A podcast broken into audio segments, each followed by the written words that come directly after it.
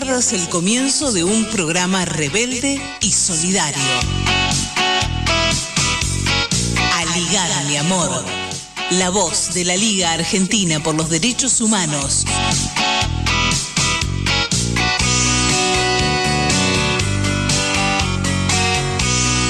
Yo como mujer pido que por favor nos escuches. De todos los pueblos, mestizos, campesinos, negros, afros, eh, pueblos indígenas, sectores sociales, todos hemos unido con una sola voz. Entonces eso pido que por favor nos escuches.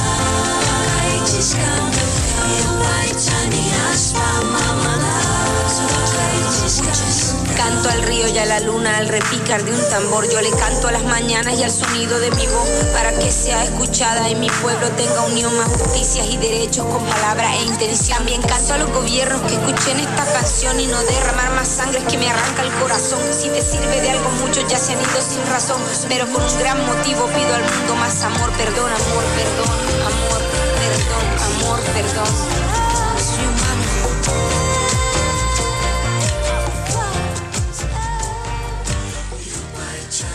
Bienvenidos, bienvenidas, bienvenides a este nuevo encuentro de Aligar mi amor, este programa, nuevo programa, ¿no? Esta emisión número 102. Mi nombre es Mariens Monzón y estoy aquí en el aire con ciertas novedades con mi compañero amigo Olivier Rebursín, aquí en Aligar mi amor, el programa de la Liga Argentina por los Derechos Humanos. ¿Cómo estás, Olivier? Buen día, buenas tal, tardes. Marians? Muy buenas tardes a vos y a toda la audiencia. Sí, estamos rodeados de aparataje nuevo en la radio. Así es. Antes de seguir nombrando a nuestros compañeros, yo quiero eh, anunciar el tema que, o desanunciar el tema que escuchábamos recién, Semillita es canto en defensa de la vida, donde músicos y artistas de varios rincones del mundo crearon un canto solidario en defensa de la vida, solidarizándose con todas las víctimas de violencia, represión, racismo y xenofobia en Ecuador y toda Latinoamérica. Esto tiene que ver con una actividad que se realiza hoy, mañana y el lunes en Puerto Iguazú, en Misiones, en el Centro de Eventos y Convenciones del Iguazú. Esto tiene entrada libre y gratuita. Pueden seguirlo a través de arroba Festival Arte Sonoro Indígena, eh, a través de, de esa, de ese sitio. Pueden seguirlo porque hay más de 70 artistas entre solistas y agrupaciones musicales y coros indígenas que van a estar durante estos tres días. Realmente es muy interesante. Después, si podemos, vamos a ampliar esta información para completarlo. Ahora sí, volvemos a nuestro eje de cada, de cada sábado y seguimos presentando a los integrantes de este programa, de este Aligar mi amor, hoy en, este día tan especial. ¿no? Eh, estamos con Nora Podestá en la producción también, Víctor Ruejas en el diseño gráfico, Nora Leguizamón, eh, también es en producción y coordinación de Voces de Indoamérica, eh, hoy más importante que nunca. ¿no? Malena Dandía también está en redes, eh, comunicando todo el, contenido de nuestro programa y también, bueno, tenemos en la coordinación general del otro lado del vidrio a Elisa Giordano y también está por supuesto, como cada sábado en este territorio rebelde, Diana Álvarez en la operación técnica y en los controles y en la música y cuidándonos también del aire que nos puede pegar y dar un golpecito, ¿no? También, en eso, en eso estamos. Eh, gracias a nuestra audiencia y también a, los, a las eh, radios que nos acompañan como cada sábado y cada semana, ¿no? Hoy, por ejemplo, esta radio comunitaria, como siempre, ¿no? Como cada sábado en directo nos retransmite FM La Propaladora 106.5 por los barrios de Neuquén. Eh, también tenemos un mensajito. Estimados, eh, confirmamos recepción como cada semana y aprovechamos para saludarlos desde Valle de Punilla en Córdoba. El programa se disfruta por Radio Panamericana de Huerta Grande todos los lunes de 21 a 23. Abrazos. Les mandamos un abrazo muy grande a los compañeros. Totalmente, a todos ellos. Y además, si me permitís, Marian, Sí. quiero mandar un saludo especial. Este, una de las radios que comparten este programa en estas distintas emisiones que mencionabas vos es FM Radio Cultura de Santa Fe. Eh, esta semana, el día jueves, el, el, el miércoles, perdón, Sí. el conductor de su noticiero, Nicolás Rojo, me hizo una entrevista muy bonita este, en la que estuvimos hablando de las posiciones de la liga y de la situación política nacional, básicamente, así Bueno. que le mandamos a él un abrazo especial y a, y a toda la radio, ¿no? Y está muy bueno esto de poder llegar, además de enlatados o, o reproducidos, este, poder tener un contacto directo con quienes, con los otros compañeros que, que hacen las radios que, que después comparten nuestro programa. Así es, una gran noticia, Olivia. Después pasarnos el link, así te escuchamos también nosotros y lo compartimos con, con nuestros oyentes. También está FM Inclusión 102.3 de Gualeguaychú en Entre Ríos, Radio Líder 97.7 de Luján en la provincia de Buenos Aires, Radio La Tosca de La Pampa y FM Riachuelo 100.9. Quien decías vos, eh, FM Cultura 94.3 de Santa Fe, Así es la que quienes te han entrevistado esta semana. Eh, también estamos en redes, ¿no? Arroba Ligar Mi Amor, en Facebook también a Ligar Mi Amor y pueden enviarnos mensajes al 11 26 90 84 96 hasta las 14. Hasta esa hora estamos aquí en Radio Rebelde. 11 26 90 84 96 y bueno, a través del Facebook y las redes todo el día. Les comentamos que hoy tenemos eh, sorteos también, ¿eh? dos entradas para ir al teatro para apoyar el teatro independiente y les eh, vamos a invitar a disfrutar de Horacio o la inmovilidad, una apuesta de la compañía La Viviente, dirigida por Maya Apostolsky. Y esto va los domingos a las 20 y 30 en No Avestruz, Humboldt 1857 en Palermo. Eh, ustedes pueden disfrutar de esta, de esta obra cada, cada domingo, eh, la pueden compartir y bueno, los, los invitamos a comunicarse al 11 26 90 84 96 o a través de las redes de Aligar Mi Amor, aligarmiamor arroba gmail.com, también es una, una buena forma de comunicarse y participar. Dicho todo esto, quería decir ¿no? que eh, estamos en tiempo de feriado, por eso que también hemos llegado un poquitito más tarde, decimos una infidencia nosotros. Eh, y esta, esto del feriado tiene que ver con que mm, se conmemora ¿sí? el próximo 12 de octubre, el 11 es el último día de la libertad, podríamos decir, y el 12 de octubre es el día del respeto a la diversidad cultural. Y leía por allí que dice que se promueve el análisis y reflexión, historia, diálogo intercultural, reconocimiento y respeto por los pueblos originarios en territorio nacional. Y alguien dijo por allí, que fue Eduardo Barcesat, lo escuché esta mañana, que decía, primero vinieron con, con con la Biblia y hoy vienen con el Código Civil, ¿no? Este, cuestionando la propiedad, propiedad privada. Así es. Punto en eso, digamos, para decir una efemérides, eh, por qué estamos en feriado, ¿no? Que se- Totalmente, a veces se pero olvida. qué uno. loco que las últimas semanas decíamos que la represión en los colegios de la ciudad fue a pocos días de la noche de los lápices. Exactamente. Y la represión en el sur esta semana a poco de cumplirse los 500 y pico años de, de conquista y de dominación blanca y capitalista en las tierras de los pueblos originarios. Tal cual, buen punto ese, Olivier. Pero también sabes que hoy, hoy, eh, este 8 de octubre, comienza el 35 Encuentro Plurinacional de Mujeres Lesbianas, Travestis, Trans, Bisexuales, Intersexuales y No Binarias en San Luis. Y el lunes se va a realizar un, un comunicado para, para difundir. Hoy, bueno, hay marchas también en, en la provincia de San Luis, en la capital,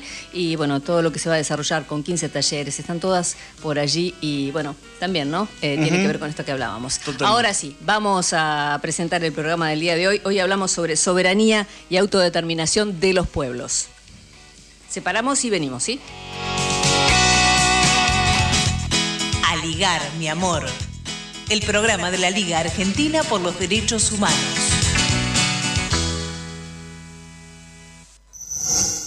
Entrevistas.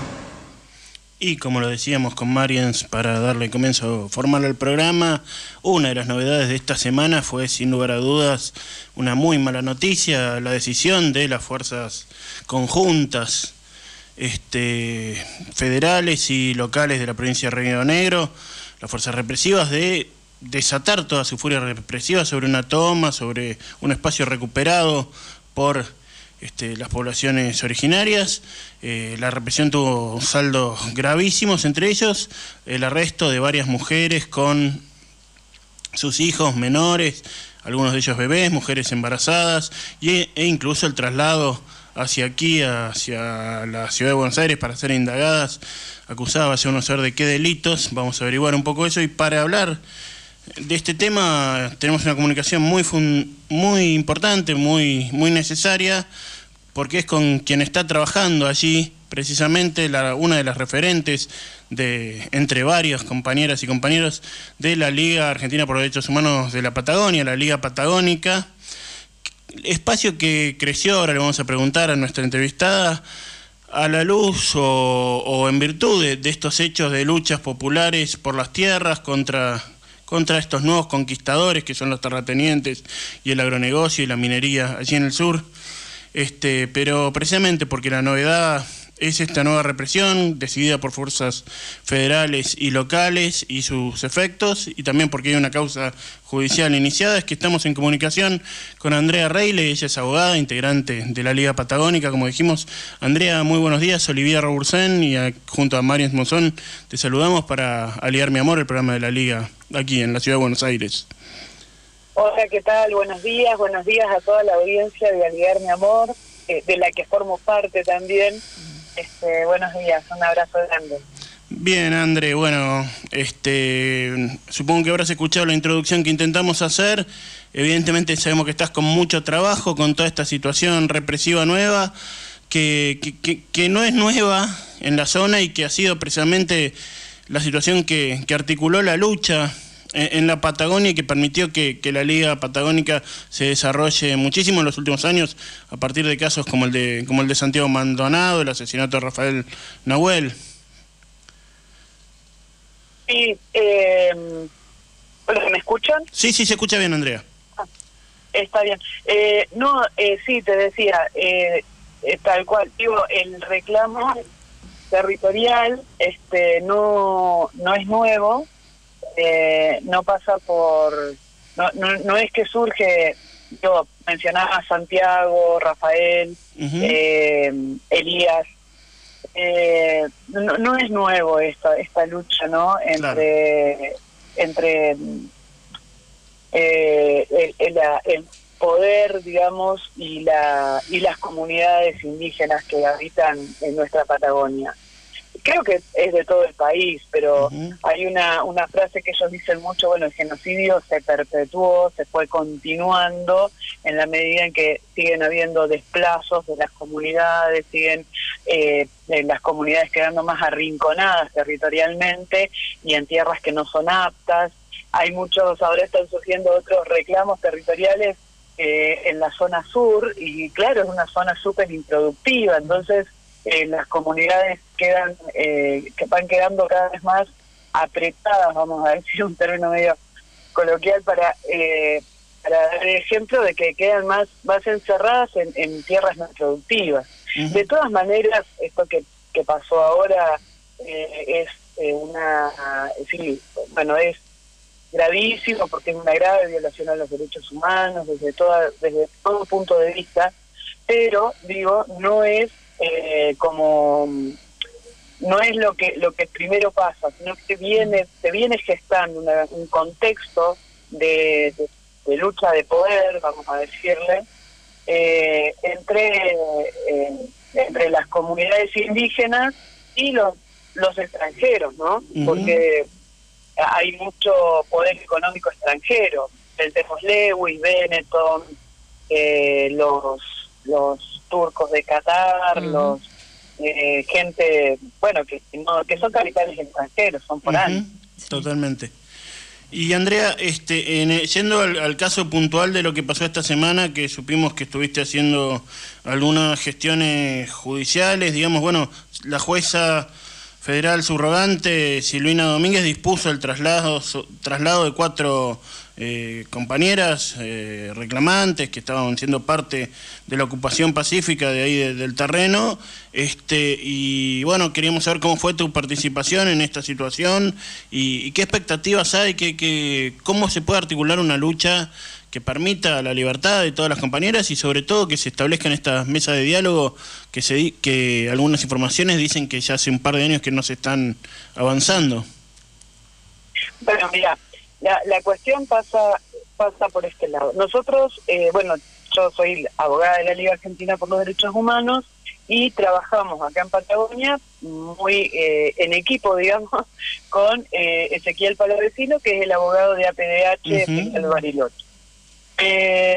nosotros venimos llevando varios casos de, de comunidades indígenas algunas las lleva Ezequiel solo, otras las llevo yo sola y otras llevamos en conjunto. Digo, esto es una práctica que hemos que nos ha permitido una lucha, eh, aunar fuerzas de dos organismos de derechos humanos y eso nos ha permitido también poder eh, generar como una especie de resistencia judicial ante algunos embates que se dan muchas en el, en el terreno eh, eh, provincial, en la jurisdicción provincial y algunas en la jurisdicción federal. En este caso, bueno, hemos eh, intervenido ambos como, como abogados defensores, somos abogados los dos, y, y hemos llevado adelante desde hace tres días una lucha interminable judicial contra una serie de resoluciones judiciales, una serie de decisiones judiciales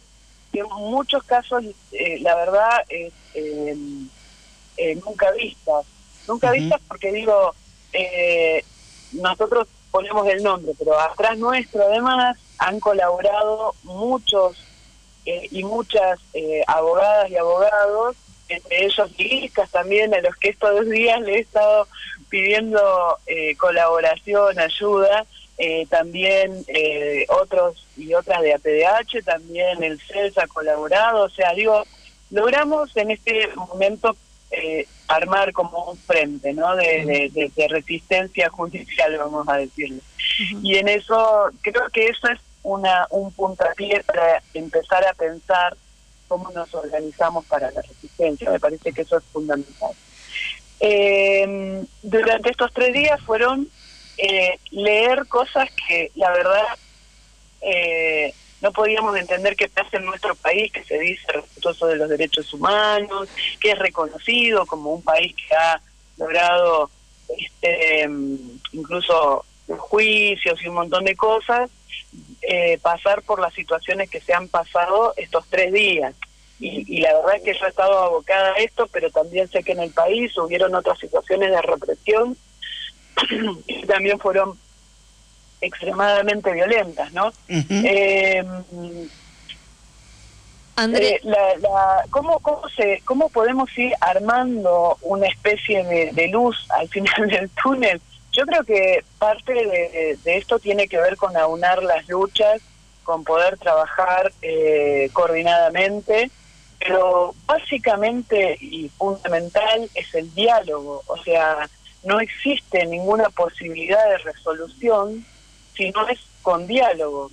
Y la, eh, la obligación de ese diálogo está puesta sobre el Estado, porque el Estado es quien tiene que respetar los derechos humanos, esto lo, lo sabemos todos en la ABC. Entonces, es el Estado el que tiene que hacer todos y cada uno de los esfuerzos. Y si esos esfuerzos no resultan, volver a pensar y, e inventar nuevos esfuerzos para llegar a una solución pacífica y dialogada. ¿sí? Una de las excusas que pusieron fue que, eh, bueno, había estado tanto tiempo y no se había resuelto y no importa cuánto tiempo esté una mesa de diálogo, no importa cuántos años nos lleve. Pasaron porque 500, todos Andrea. estos años van a ser mucho más, eh, van a ser menos lesivos que si matamos personas, que si el Estado mata personas, o si encarcela a una mamá embarazada, o si lleva a los niños. Acá, eh, hace dos días, eh, seis niños huyeron hacia la montaña por el terror que causó el operativo de la jueza Domínguez. Digo, nada justifica eh, que seis niños queden perdidos en la montaña, que tuvimos que meter a las corpus con el doctor Palavecino para que la jueza autorizara a que se los vaya a buscar. ¿Me entienden? O sea, lo que se ha vivido es violatorio en todos los sentidos. Pero bueno, la solución creo que es mesa de diálogo, diálogo y más diálogo, o sea, no hay otro. Mientras tanto, Andrea, ¿cuál es la situación de las compañeras que están aquí en Ezeiza, de la comunidad Lafken Winculmapu y también de quienes están allá eh, en el sur, ¿no? Porque también están detenidas, no las liberaron, entiendo yo. Y también no, no te pregunto. liberaron, hay, estamos en, en un... eh, no la liberaron, estamos tratando de que le den... Nosotros hemos planteado a partir de ayer, que fue la indagatoria, eh, el sobreseimiento, el pedido de sobreseimiento y escarcelación, aunque igualmente ya el pedido de- escarcelación lo teníamos planteado desde antes. Hemos eh, estamos hemos pedido también la domiciliaria para subsidiariamente, ¿no? La domiciliaria para las que tienen niños eh, menores, en menores me refiero a menores de edad escolar, ¿no? Y mm, este mm, y bueno, estamos trabajando en eso, pero no, la situación procesal eh, no la, la va a resolver, bueno, tiene 10 días hábiles para resolverla, y la cuestión de las escarcelaciones nosotros ya las estamos planteando, y bueno, las irá a resolver, las tiene que resolver porque pedimos con habilitación de día y hora, no están detenidas. Pero están detenidas todavía, Sí. está eh, Romín, eh, perdón, hay una de ellas que está en, en el hospital, Sí. Eh, que está, bueno, también hicimos, estamos haciendo una presentación por las condiciones en que la, la tienen detenida. Mm. Eh, es, es un embarazo a término. Eh, las otras, eh, hay dos mamás detenidas en la PSA con, eh, con sus niñitos, una de un mes y un niñito de cuatro meses. Y está, pero bueno, ya tienen, eh, está- ya la, la incomunicación ya se levantó, no ya tienen, por lo menos pueden comunicarse con sus otros niñitos que están afuera. Sí, son mamás que tienen niños muy chiquitos. Acá- Y las, eh, cua- o sea, que termino de decir, las cuatro compañeras que estaban detenidas en Ezeiza en este momento están siendo trasladadas a la unidad de la PCA de Bariloche, eh, así que yo calculo que a la tarde van a estar acá. Sí, justamente eso, era, te quería interrumpir justamente para, para decirte que, que nos está llegando una información que decía que bueno que se resolvió eh, el traslado nuevamente hacia Bariloche, obviamente es nada, pero bueno, dentro de todo significa por lo menos no proseguir con la tortura como la definió, como la definió el, el dirigente mapuche Orlando Carriquedo, que es una verdadera tortura trasladar esto en forma realmente innecesaria a estas personas, violando sistemáticamente todos sus derechos. Así que, bueno, Andrea, en primer lugar agradecerte la información, agradecerte por supuesto el trabajo fundamental que estás haciendo. Creo que Marian tiene una información más. No, quería consultarte, Andrea, porque me quedó ahí, no, no me quedó claro, tal vez yo no lo entendí. ¿Los chicos pudieron ser recuperados? ¿Los seis, nen- los Sí, seis sí, niños? sí. Y Ah. fueron recuperados eh, el mismo día que le pedíamos a la jueza que entrara a verlos y que nos negó en dos oportunidades. eh, a las 10 de la noche se reencontraron con sus familias. Ujú. Ah, bueno, menos mal. O sea, estuvieron Menos- todo un día en la montaña. Llovía, hacía frío. Pero bueno. Terrible. Bueno, reiteramos el agradecimiento, Andrea, sabemos que estás con muchísimo trabajo y mucho esfuerzo militante, junto con Ezequiel de la PDH y todos los equipos de la Liga Patagónica, la PDH de Bariloche, que son muy activos, así que les mandamos un saludo y obviamente poner el, el micrófono de Aligar Mi Amor totalmente a su disposición para lo que necesiten. Bueno, un abrazo muy grande a ustedes, compañeros, compañeras. Saben que, que bueno, que la liga es una y que, que en donde, donde estamos eh, llevamos la bandera de la liga con orgullo. Por Así supuesto. que les mando un abrazo enorme. Abrazo, André. Muchísimas gracias, Andrea Reil. Entonces, desde Río Negro, abogada de la Liga Argentina por los Derechos Humanos, eh, trabajando allí en territorio. Entrevistas. Unir, unir, unir, enlazar, abrazar, abrazar, enlazar, abrazar y todo para todos. Aligar, mi amor.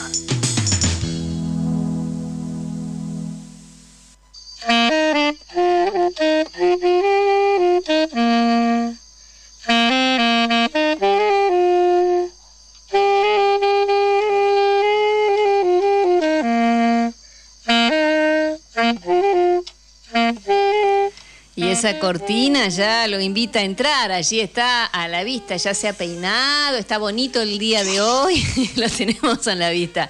A Fernando Esteche, quien va a realizar su columna aquí en Aligar Mi Amor, como cada, como cada sábado, cada tanto, que está aquí, él es dirigente político, también es director en comunicación social, es profesor universitario, director general del portal PIA Global y su columna hoy eh, trata sobre Brasil. Una victoria pírrica, dice Fernando. Bienvenido, buen día, buenas tardes. ¿Cómo están compañeros, colegas? Un gustazo de nuevo estar compartiendo esta mañana con ustedes. Hola, no Fernando. recordaba, no recordaba eso de que yo les había tirado lo de Pírrico, porque era justamente la, el, el paréntesis, el concepto inicial de esto. Yo creo que es lo que pasó en Brasil, que ya se ha hablado mucho. Llegamos tarde, digo, a la hora de los análisis, pero tiene que ver con eso, una, una trampa, una trampa a lo Pirro, me parece, de lo, lo que ha sucedido ahí. Te corté la, la intervención, colega. No, no, no, falta nada más que, digamos, ahora llega el 30 de octubre, así que no, no estamos llegando tarde, me parece, estamos a tiempo. No, no, digo de, de lo que pasó el día, digo, Ah, sí, llamativamente en Argentina lo vivimos, no llamativamente, sino tiene que ver con que es nuestro principal socio comercial y que hay una identificación política y demás, este, Argentina lo vivió como si fuera una elección, por lo menos los grandes medios, los analistas amigos, lo han vivido como una elección propia y, por eso se ha hablado mucho del tema. Me parece que lo, primero que hay que decir es eso, es decir, eh, más allá del resultado que obviamente da la victoria en la primera, en el primer turno, como dicen ellos, este, a, a Lula, eh, el que festejó eh, aquel domingo fue Bolsonaro, que estaba fuera de todos los cálculos de las encuestas. Eso no es nada nuevo. En Argentina estamos acostumbrados a que las encuestas no tomen nota de algunos movimientos y comportamientos electorales que se dan. Este, pero sí sorprendió incluso, en la- nos hemos, hemos hablado con algunos compañeros de allá, está, sorprendió en el propio mundo político de Brasil. No al bolsonarismo, en todo caso, este, pero sí, digo, desde el PSOL en adelante a todo el arco hacia la izquierda, este, fue sorprendido. Y yo creo que eso tiene que ver con una, una mala lectura que se hace en general, que se sigue, se, se viene haciendo y se persiste en esa, en esa lectura, que es la subestimación de estas nuevas formas que existen, que algunos como Fraser han llamado progresismo neoliberal, otros han llamado populismo de derecha, este, que subestiman el impacto que tiene este, y, el, y la base de sustento o el caldo en el que se cocinan este, propuestas como las de, las de Bolsonaro.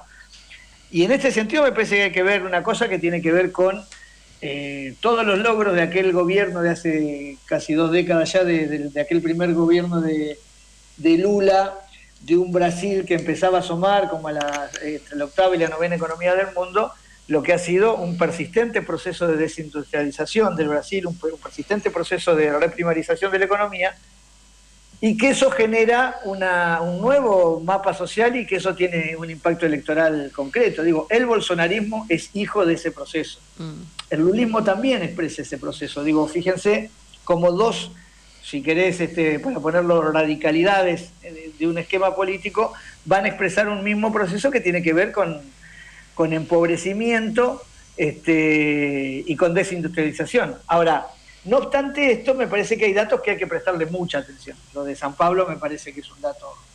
Digo, Lula perdió la centralidad de la- del apoyo masivo de la clase obrera y Claro. paulista. Que fue su La símbolo, de- ¿no es cierto? Que fue, que fue su primer eh, fue su primer espacio de acumulación, que fue su primer ah, nivel de expresión de donde, de donde él viene, digamos, es decir, se ha roto ahí algún grado de vínculo. Sí, es como perder la tercera, es como perder la matanza. Claro. Este, eh, San Pablo es, este, es, la, cuna, el, motor de- del Brasil industrial, es de donde surge, de donde surge el PT, este, y ahí se perdió. Y no solo se perdió, sino que la alianza, esta que nosotros ya hemos discutido en este, en este, en este mismo espacio, que hace con Alkin, este, que es como la alianza similar a la, de, a la que hicieron con Temer en su momento, este, era para resguardar justamente, para consolidar la victoria sobre San Pablo. Y pierden en San Pablo. Me parece que es un dato ahí más que interesante. En Bahía eh, van a balotage, si bien ganan, van, van, van a balotage. Ahí este, Río de Janeiro, Río Grande, Santa Catarina, Paraná, este, Minas Gerais, hay empate, que es el estado testigo, es donde siempre el que gana en Minas Gerais es el que gana A nivel nacional. digo, el que gana a niveles, pero ahí hay un empate técnico, son décimas de... Digo, me parece que hay datos ahí que hay que ver más allá del resultado y de los 6 millones de diferencia de votos, este, porque además si uno ve el mapa en contraste en términos de- de- del, del- del- el color, de dónde queda, el apoyo, digo, vemos un Brasil dividido en dos. En y ese vemos punto. un bolsonarismo, sí, No, no, que porque lo hablamos cuando fue lo de Chile y el tema de eh, que como que el voto obligatorio en Chile eh, generó algo que los, los analistas, por lo menos los del mainstream, no esperaban. Y lo que uno lee cuando, cuando ve esto es que hubo un ausentismo muy fuerte y digamos, si eso puede jugar un rol a la inversa. Sí. En verdad lo que, lo que pregun- la pregunta por ahí... votó el 80%, el 79%, acá votó el 79%, Claro. históricamente vota el 80%. El ¿eh? 80. No hay, hay un 1% de voto de lo que es un voto obligatorio Este, y de lo que es la participación electoral. El nivel de, de abstención y de no votación y de voto en blanco se Es mantiene constante. en los registros históricos. Ujú. Sí, están los registros históricos. No quiere decir que me parece que es lo que no hay que subestimar. Cuando Bolsonaro cambia el plan, eh, lo que se llamaba, para que no me acuerdo el nombre que tenía, el Bolsa Familia, y lo cambia Sí. por Auxilio Brasil y pa- pasa de los 25 dólares de lo que sería un subsidio a la desocupación a los 110 dólares que da ahora, eh, eso parece, a mí me parece que se, o, o el, o el plan auxilio gas, que, es- que ahora lo está pagando, ahora en campaña adelantaron el auxilio gas y el auxilio Brasil, los pagos, ¿no? Este, me parece que se subestimó el impacto electoral de eso, Claro. este, en todo caso, y me parece que es lo que marcaba alguna tendencia, ya lo marcaban cuando Bolsonaro lo implementó, había tenido un crecimiento concreto en, en- en lo electoral. Pero digo, los registros sería medio contrafáctico hacer, hacer un análisis este, tanto del, nivel de qué puede pasar con el abstencionismo, de cuán cautivo puede permanecer el voto, tanto en Bolsonaro como en Lula, como en los otros candidatos. Eh, porque eso es subestimar la, la posibilidad que tiene con todos los resortes de gobierno y con todos los resortes comunicacionales el bolsonarismo de instalarse. Y en este caso me parece que debiéramos despabilarnos, Bolsonaro, con un gobierno desastroso, con 700.000, no, no me acuerdo cuántas muertes tiene de COVID, Sí. digo, el, el ministro negacionista de salud salió segundo más votado en Sao Paulo, Sí. digo, en Río de Janeiro. Digo, para que le demos dimensión. Este, la ministra de Familia antiabortista, de la familia eh, mononuclear, esa ministra que, que desprecia y deplora muchas de las formas de existencia social del pueblo brasileño, salió electa senadora. Este, el lavallatismo, tanto el juez Moro como el Moro fiscal también. del lavallato que Sí. metieron preso a Lula, Sí, salieron electos, eh, uno senador y el otro diputado. Este, Bolsonaro sacó más gobernadores que, que Lula, más senadores y más diputados, pero muchos más. Ha logrado mayoría, tanto en el Senado como... Entonces me parece que lo que hay que ver acá es una consolidación de una fuerza política, de las características polisémicas que tiene, que tiene el, el bolsonarismo, y más allá del resultado del, del- domingo 30, digo, lo que eh, estamos ante una derrota ante una derrota ideológica y, ante una situación política que condiciona este, muy mucho la posibilidad de cualquier activo de autonomía si es que alguien tenía alguna esperanza en que Lula y Alkin podían plantear una, política de, autonomismo despojada de, de, de, las lógicas de lo que es el despliegue imperialista en, la zona. Así que me parece que, lejos de celebrar, más allá de que Lula haya salido primero, este, habría que tomar nota del, del primer gesto de, del primer discurso de Lula, lo que está haciendo Lula ahora, los, los discursos de campaña y demás, este, me parece que está muy claro que hay un Brasil condicionado en términos de consenso este, hacia la producción de una política que no tiene que ver con la integración nuestroamericana, no tiene que ver con el imperialismo, no tiene que ver con aquel Lula bigotudo y barbudo, este, oscuro, este, eh, obrero industrial, no tiene, no tiene nada que ver con un proyecto con un proyecto de soberanía. Yo, la, la, reflexión brutal que haría es esto, es decir, este, electoral desde, lo, desde, desde la matemática ganó Lula, desde la política es un triunfo contundente del Bolsonaro. En ese sentido, Fernando, y es la última mía, este, lo, lo, que uno notaba en otras épocas, incluso cuando aparece Lula o el PT y rompe como, un, como una expresión nueva, si se quiere, de la política en, en, muchos sentidos, es que los movimientos sociales, eh, los niveles de participación social, la izquierda en las universidades tenían un rol fundamental que hoy uno no, no ve y que parece todo una cuestión de, de debate en términos de definición de penales, para un partido que ya está cerrado, ¿no? Digamos, decir, tratando de buscar una metáfora futbolera, digamos, decir, los penales serían quién gana la elección, pero claramente que qué política se va a llevar adelante está cerrado y los discursos de Lula van muy en ese sentido, más allá de que un tiempo más de bolsonarismo puro y duro por ahí sería aún más terrible, ¿no? Eso no, no lo vamos a negar nosotros. No, me, me, asustan siempre tu, tus preguntas hay una radicalidad que además es, es lo, que, lo, que yo, lo que yo sí. trato de evitar y no, no, no, decirlo y vos lo, me lo obligás con tus preguntas. Perdón, perdón. Y evidentemente tenemos una, no, una identidad, una identificación de, de, de, en el procesamiento. Sí. Creo que es lo que vos decís. Nosotros cuando pensamos los movimientos post-neoliberales, eh, estos tenían una nitidez, una penetración, una, una cantidad de terminales, este, una, una, red, de una telaraña este, a nivel de pueblo, que es lo que le daba nitidez, contundencia, correlación de fuerzas, posibilidad de victoria. Bueno, eso se entró en una, yo creo que es en lo que, a, a, creo que también lo hablamos acá, la idea del transformismo en Gramsci. Uh -huh. Estos tipos empezaron a pensar en otra clave, empezaron a pensar, por eso la arquitectura de la alianza electoral de Lula, que ya la habían hecho con Dilma. Por eso cuando Dilma hizo esa alianza electoral, que es la, que, la misma que hizo Lula, aliada a grandes sectores empresarios, fue imposible llevar adelante transformaciones, por ejemplo, en la legislación laboral, salvo en lo que tiene que ver con, la, con, con las tareas de cuidado y de, la, y de, las que cuidan casas, limpian casas, esas cosas. Pero la legislación laboral de obrero, por ejemplo, no se pudo llevar adelante por el, por el nivel de entramado, porque empiezan a pensar la política, que es esto que yo te digo del progresismo neoliberal, empiezan a pensar la política en términos de la reproducción del sistema y de la gobernabilidad del sistema. Ya no son elementos disruptivos, ya no son de ruptura, entonces eso es lo que también nos explica por qué el pueblo no recorre los caminos que le ofrecen, porque es más de lo mismo, un poquito más amable, un poquito más simpático, este, pero no deja de ser una, una política que no, que no expresa los intereses populares. Esto, esto pasó en, está pasando en Chile, este, está pasando en muchos, cuando hablamos de los progresismos, está pasando en Argentina. Mm. Digo, este, es esta cosa de este, fíjate que la campaña del PT estuvo en torno de Lula, de la figura legendaria de Lula, de la persecución a Lula sí. y de la imagen de Lula. No hubo, una, no hubo un programa de resurgimiento que contrastara con, con, con la experiencia, el resurgimiento brasileño que contrastara con la experiencia bolsonarista y con la experiencia tenuamente neoliberal de, de Dilma también. Uh -huh. No hubo eso. Entonces me parece que, como vos bien señalás, este, con, con, una metáfora futbolera, yo la, la, la,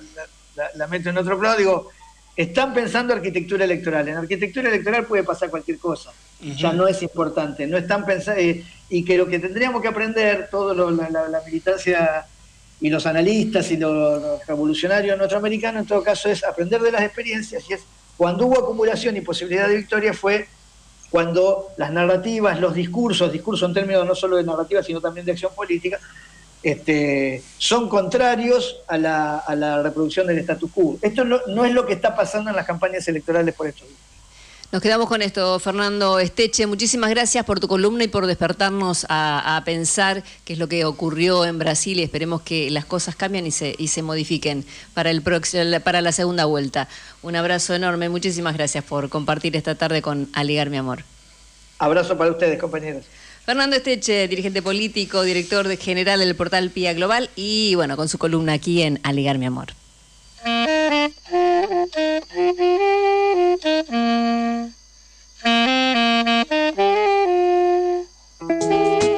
Aligar, mi amor. Somos la liga. No soltamos la mano de nadie.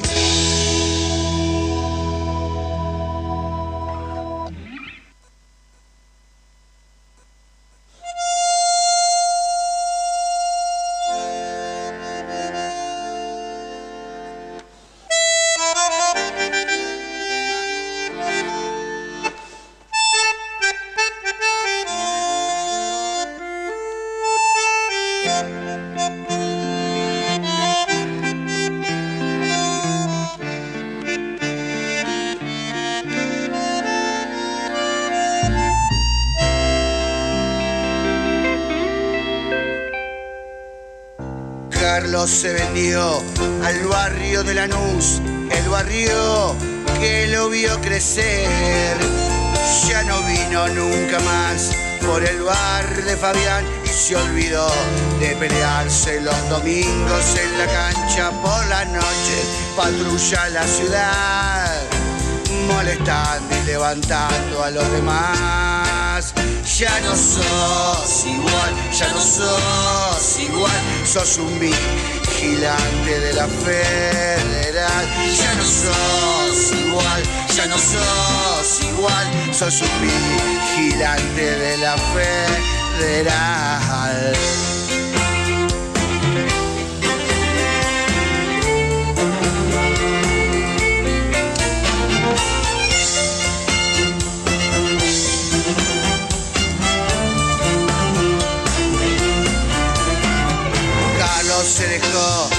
Crecer el bigote y tiene una nueve para él.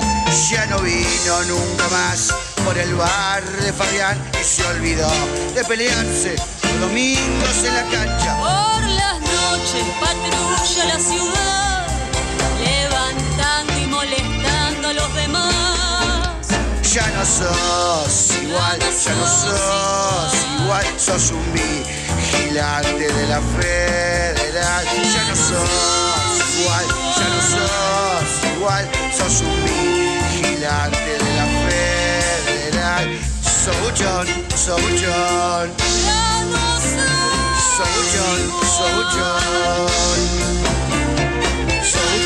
Souchon,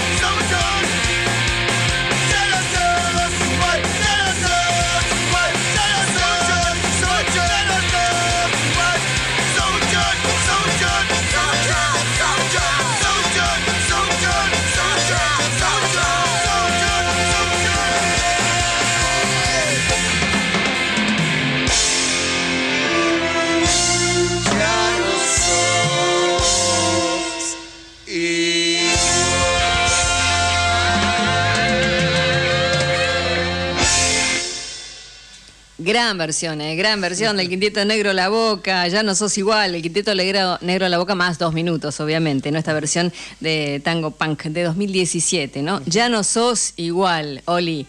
Bueno, vamos a un separador y ya tenemos a nuestra siguiente entrevistada. Entrevistas. A ligar, mi amor, con dignidad rebelde por un mundo mejor.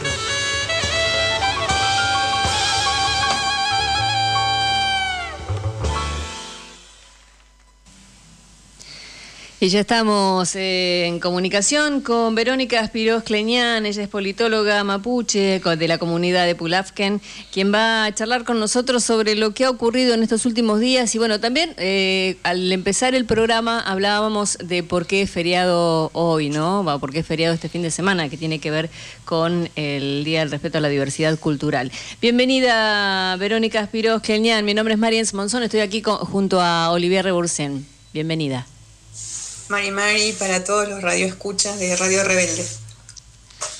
Bueno, la, la- la primera pregunta tiene que ver con esto, ¿no? ¿Cómo, ¿Cómo viven ustedes esta situación tan complicada que ha pasado, digamos, que no viene de esta semana solamente, cual eh, históricamente ha, ha comenzado hace un tiempo, ¿no? Esta, lo, que te- lo, lo que derivó con estas personas, sobre todo, digamos, eh, tal vez no esté bueno ser referencia, autorreferencial, pero digo, lo que más impactó fue este traslado a Buenos Aires de mujeres mapuches eh, arrancadas de su tierra y traídas a un lugar que no, no sabían. Además, eh, esta, tortura que tuvo que ver con eh, aislarlas y esto que ocurrió hoy, bueno, se sabe que van a ser trasladadas nuevamente a su territorio, pero bueno, esto na- nadie se lo, ¿quién se lo paga, no? En la memoria, en la mente, en el impacto personal.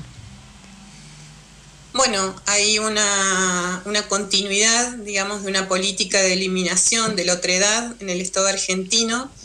Eso era una práctica y una política de la derecha argentina. Lo que sorprende que en un gobierno peronista se dé este tipo de eh, desalojo, que haya sido violatorio de la ley 26.160 que prohíbe los desalojos de las comunidades indígenas pero que además, digamos, tiene un trasfondo que es la resolución de creación del Comando Unificado para la Seguridad de Villa Mascardi, que es una concesión del gobierno popular a los reclamos de, de la derecha y del Partido Radical que gobierna en, en Río Negro. Eh, acorralaron al gobierno con, como lo hicieron también con Vicentín. Por lo tanto, digamos, en- estamos en presencia de un desgobierno que depende, digamos, del clima que crean, crean los eh, medios de comunicación hegemónicos, va definiendo, va decidiendo este, a quién, a qué sector, que obviamente no es un sector poderoso, le sigue ajustando, le sigue pegando y en este caso encarcelando, haciendo traslados a la madrugada como si fuera la dictadura y ensañándose con las mujeres mapuches.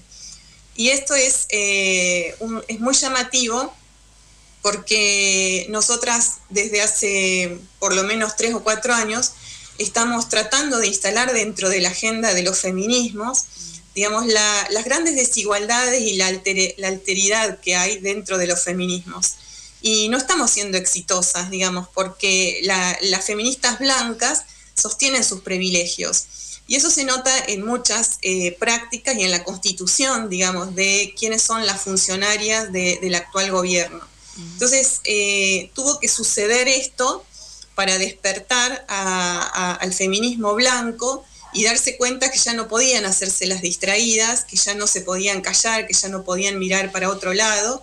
Por lo tanto, yo creo que esta, esto que nos está sucediendo a nosotras eh, va a fortalecer en dos sentidos. Primero, la unidad política de las mujeres mapuches eh, para constituirnos, digamos, en una, en una mesa de, de coordinación de políticas, de autocuidado y de cuidado de nuestras niñeces, porque también las niñeces sufrieron eh, la, el- el- la persecución y la, digamos, la el violencia. descuidado de la policía. Nadie, nadie, los chicos que, los nenos quedaron en, en la- en el cerro y nadie, ninguno de los niños o niñas va a acceder a estar cuidado por una policía porque eso se sostiene en el cuerpo ancestral. Claro. ¿Qué significa, digamos, las fuerzas represivas del Estado argentino?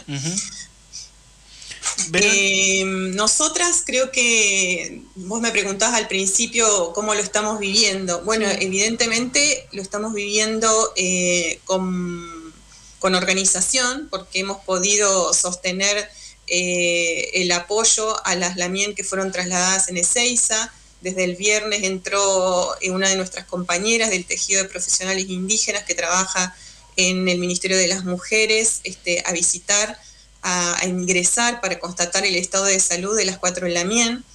Se les explicó cómo, cómo iba a ser el, el, proceso judicial porque hasta ese momento nadie les había explicado nada. Se pidió que eh, se les respetara eh, eh, el espacio para hacer sus ceremonias y el IPUN, que pudieran mantener su platería, porque en los tres lugares donde fueron trasladadas, como, como paseando a, las Lamien sin que nadie les explicaba por qué las trasladaban de un lado para el otro, se les pedía que se retiraran su platería, sus elementos constitutivos de, la identidad, de una mujer mapuche, con su monolonco, con el, con el pañuelo, con todo lo que nosotras portamos para, para, primero para fortalecer nuestro, nuestro caminar, pero por el otro lado, este, es, un elemento, digamos, que marca identidad. Y entonces la, policía, al, retirar esto, o a pedir que se retirara, está em, ejerciendo no solamente una violencia institucional, sino eh, definiendo eh, de qué manera tienen que vestirse las mujeres mapuches, mm. ejerciendo por, obviamente, digamos, lo que nosotros llamamos la ciudadanía de segundo grado, ¿no? Las blancas pueden, este, las blancas y, aún las pobres pueden vestirse de la manera que quieran, pero nosotras no, nosotras tenemos que desvestirnos, digamos, y, y calzar según el paradigma de lo que debe ser una mujer en el Estado argentino para estar o para habitar este, e, esos espacios nefastos que son las cárceles. Verónica, eh, vos lo mencionaste, pero me parece importante también que esta brutal represión del otro día, la decisión de constituir este comando conjunto fuerzas federales y locales, eh, reavivó una vez más eh, el discurso en los medios y en espacios dirigidos por estos por, estos ámbitos como son las redes sociales, en donde la estigmatización a los pueblos originarios, pero sobre todo el pueblo mapuche, es brutal, con calificaciones realmente inadmisibles, pero uno esta semana además tuvo que escuchar a funcionarios, diputados, decir eh, frases como se autoperciben mapuches, cosas realmente ridículas, mm. digo... ¿Cómo podemos desde un espacio de derechos humanos y su vertiente eh, radial enfrentar este tipo de discursos? Que, ¿Por dónde te parece que hay que cimentar una comunicación que, que no permita este tipo de discursos?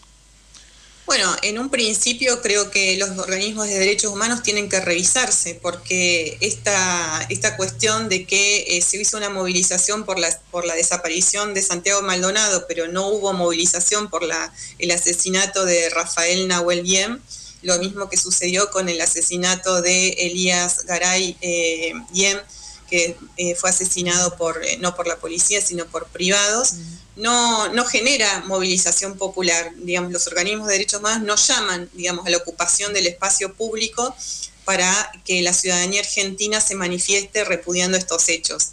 Entonces ahí hay también un doble estándar, ¿no? Parece que se aplica el paradigma de derechos humanos para este, la blanquitud, pero no tiene la misma intensidad cuando esto sucede, digamos, a eh, los pueblos originarios.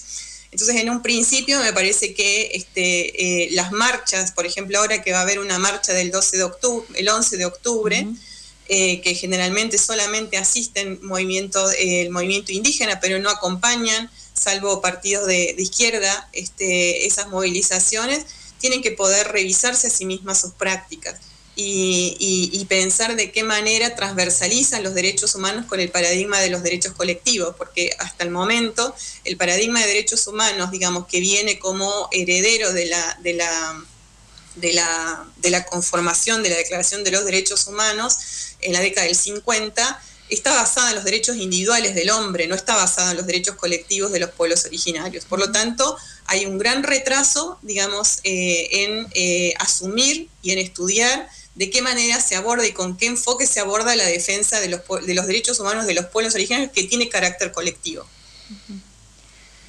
Eh, Verónica, ¿se ha comunicado alguien del gobierno nacional o algún sector cercano como para solidarizarse con ustedes o con, el, como con la comunidad mapuche?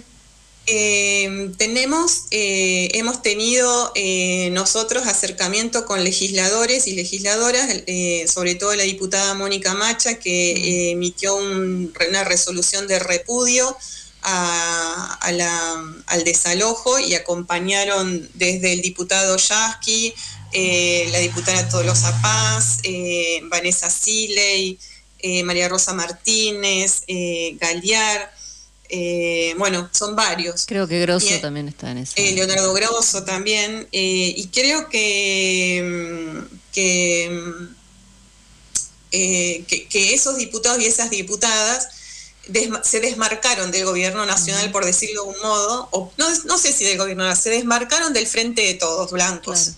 ¿No? y blancas. ¿no? A nosotros nos gusta decir las cosas por su nombre. El frente de todos no es de todos ni de todas, es de los blancos y de las blancas, porque en la constitución de, de las listas electorales no está la presencia nuestra de, de esta, de esta moreneidad hermosa que portamos, porque en, en los procesos de elección de candidatos para la conformación de esas listas, la, la blanquitud nos expulsa, o porque no estamos dentro de la rosca, o porque somos molestos en las cosas que decimos e incomodamos a ese sentido común peronista, ¿no? que este, hace a veces cosas para que nada cambie. Verónica, eh, dos preguntas cortitas que tienen que ver con, con- con- con mi participación. Eh, en este 35 encuentro plurinacional, ¿están eh, ustedes eh, incluidas? Lo pregunto desde la ignorancia.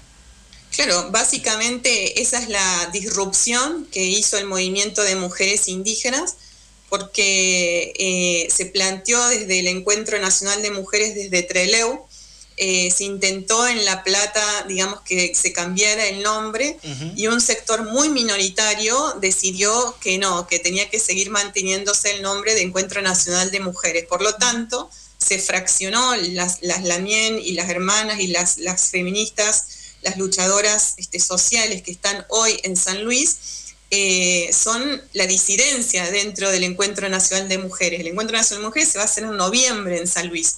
Y eso es eh, cuando nosotros hablamos de el, el racismo estructural de la sociedad argentina, estábamos hablando de eso, ¿no? Que un movimiento que se pretende liberador, que se pretende este, que constituirá, digamos, un, un- una nueva etapa a nivel eh, humano de, las relaciones políticas y de las relaciones de género, que no pueda eh, eh, incorporar, que no pueda integrar eh, la demanda de la plurinacionalidad en el, en el nombre, es de una, de una cuestión tan obtusa políticamente que, que parece de la, de la década de la, del siglo decimonónico, ¿no? O sea, de, de un momento de la historia que, que no cuadra, o sea, que no ni siquiera puede leer eh, el, el clima de época, ¿no? Ujú. este, en la plurinacionalidad como, como cualidad de Estado se instaló en Bolivia, se instaló en Ecuador, hubo toda una discusión en Chile y, y- y básicamente eso es un pensamiento desde el sur, un pensamiento decolonial. Nos llama muchísimo la atención que eso no se, no se haya podido leer, porque además las que lo niegan se dicen internacionalistas, sea, eh, están fuera de época leyendo, digamos, lo que está pasando en este territorio del sur.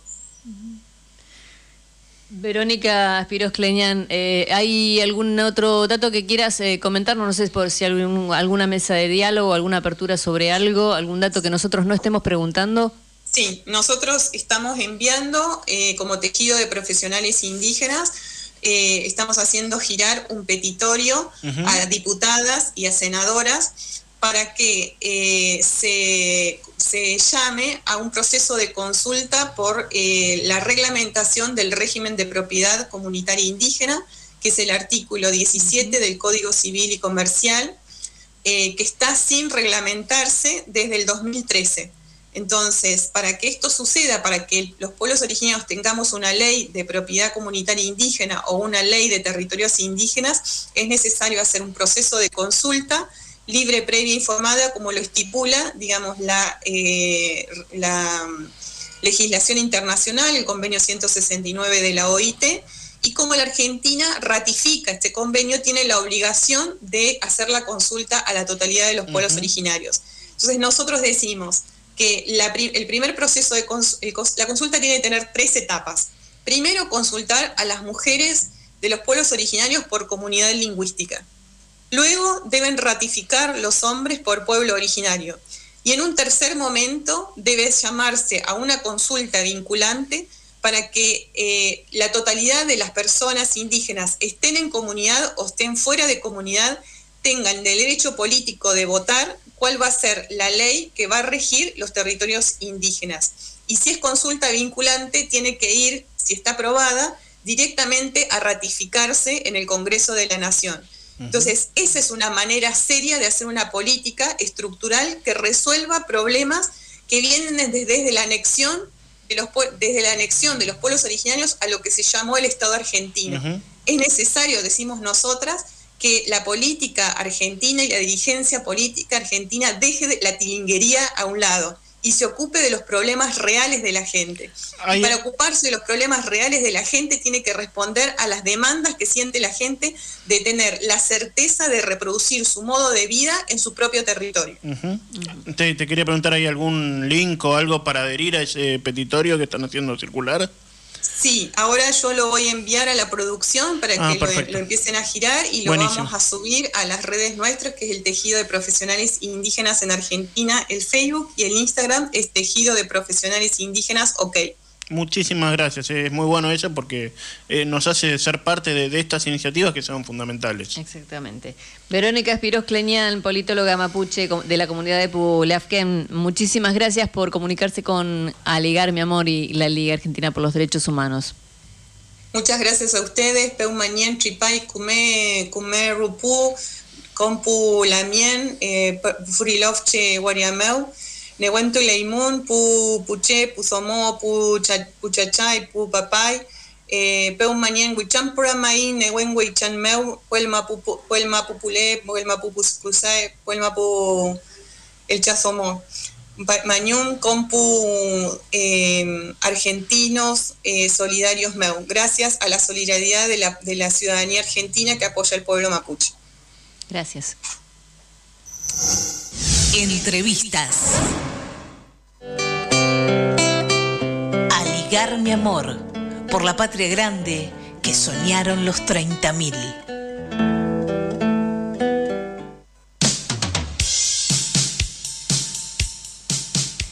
Y nosotros ya cerramos esta primera hora ¿eh? y vamos a invitarlos a ustedes a nuestra segunda hora hasta las 14. Los acompañamos en Aligar Mi Amor.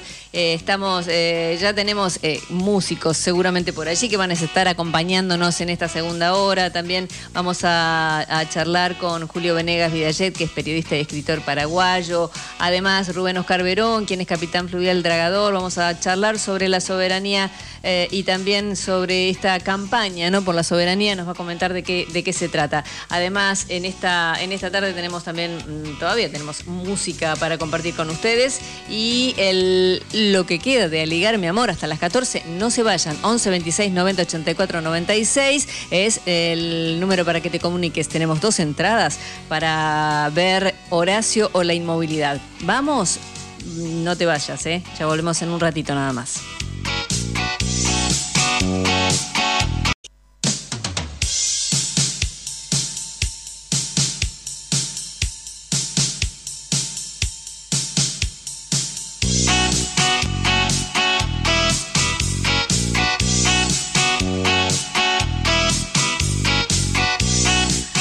Aquí estamos inaugurando la segunda hora de Aligar mi amor de este 8 de octubre, aquí de 2022. Estamos eh, junto a Olivier Rebusén, Marian Ponzón es mi nombre, y estamos eh, en, esta, en esta tarde eh, invitándolos a. mm, disfrutar, ¿no? A comunicarse al 11 26 90 84 96 o a través de arroba ligar mi amor en Facebook y en las redes o también a ligar mi amor arroba gmail.com para participar de las entradas para ir a ver teatro independiente. Horacio la o la inmovilidad es una apuesta de la compañía La Viviente dirigida por Maya Polsolsky. Eh, esto se, mm, se- las funciones son los domingos a las 20 y 30 en Nueva Avestruz, Humboldt 1857, aquí nomás en Palermo. Así que Palermo. pueden ir tranquilamente. Eh, las entradas no son, no son nada, son claramente accesibles. Y también, eh, bueno, tenemos estas dos entradas que puede, por las que ustedes pueden participar. En esta segunda hora ya tenemos un invitado en, en- en la sala, eh, eh, que ya tenemos, nosotros nos estamos dando los lujos eh, de aquellos, ¿no? Con la música y todo. Eh, también tenemos eh, para esta segunda hora a Rubén Oscar Verón. Que- Oscar Verón, quien nos va a hablar, ya hemos ya lo hemos consultado más de una vez, pero el tema del dragado del río Paraná, las vías navegables, este y este mecanismo que puede generar economía, autonomía y, y soberanía para el país y que sin embargo está en manos privadas, cómo impulsar realmente que nuestro pueblo y nuestro Estado recuperemos esta, esta posibilidad de ser soberanos y ser los que dirigen este, esta explotación económica y para eso se viene una campaña justamente una campaña por la soberanía Sí. y se va a lanzar precisamente el 20 de noviembre, el Día de la Soberanía, el día del combate de la vuelta de obligado.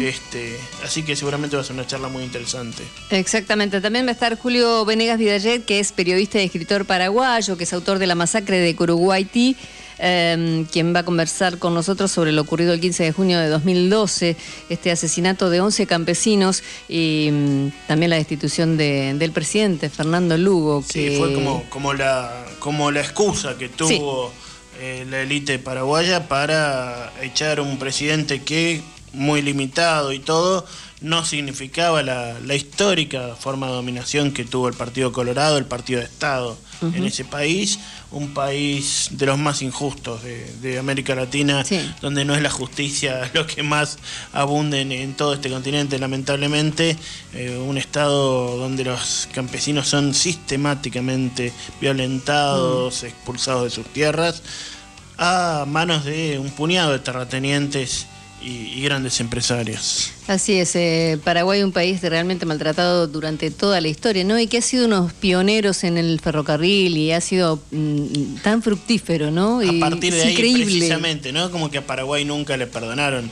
ser siendo un país mediterráneo, no Eh, desarrollar una industria, una economía, una propiedad comunitaria de la tierra. Seguramente lo, lo hablaremos con nuestro entrevistado, pero realmente es como como la revancha de Occidente y del colonialismo con el imperialismo inglés en ese momento y el imperialismo brasilero como adalides y las élites argentinas en lo que fue la guerra de la triple infamia o la triple alianza. Exactamente. Y aquí está Santiago. Santiago Benedetti, que es integrante de, de Canto Sincero, que es el, el grupo que hoy va a estar amenizando esta segunda hora de Aligar mi amor. Bienvenido, Santiago. ¿Cómo estás? Estamos esperando a otra compañera que Paula ya llega, ¿no? Paula Sema es otra de las integrantes de Canto Sincero. Eh, ustedes van a estar eh, actuando próximamente, ¿no? Así es, buenas tardes para todos. Primero, felicitaciones por los 100 programas que alcanzaron, creo que el mes pasado. La- Así, hace, es dos, hace dos programas. te Muchas gracias. Muchas gracias. Estamos muy felices. Nosotros nos vamos a estar presentando el sábado que viene, el día 15, Ajá. a las 20.30, en la Casa Museo de, de la Trova Argentina, Así que es. queda en el, en el Caseros, en provincia de Buenos Aires, cerca del- del Hospital Posadas. cuya, cuya responsable es Paula Ferrea. que Así es, es nuestra, nuestra directora musical, directora. nuestra madre musical. A quien le mandamos un beso enorme también por facilitarnos o por, por permitirnos acceder a la música de Canto Sincero, que bueno. ¿Y cómo eh, nace. Santiago, esta idea de canto sincero? Nos decía fuera de aire que es una experiencia nueva. Ahí llega nuestra nueva invitada. Esperemos que se acomode un poco. Sí, tranquila. No, la pregunta era esa, digamos, el cómo nace Canto Sincero, es una experiencia nueva, nos contaba fuera, fuera de aire. Así es, eh, nace primero de. Es como que es, es una formación que surge a partir del, del taller que dicta Paula Ferrer, el Canto Sincero, donde, bueno, nosotros en particular eh, llevamos ya varios años con, con ella y surgió la, la posibilidad de, de empezar a, digamos, a profesionalizar esas clases que, que lo hacemos más por ocio que por otra cosa. Y bueno, ya tuvimos dos presentaciones en el año pasado, en el mes de octubre y noviembre, si no mal recuerdo.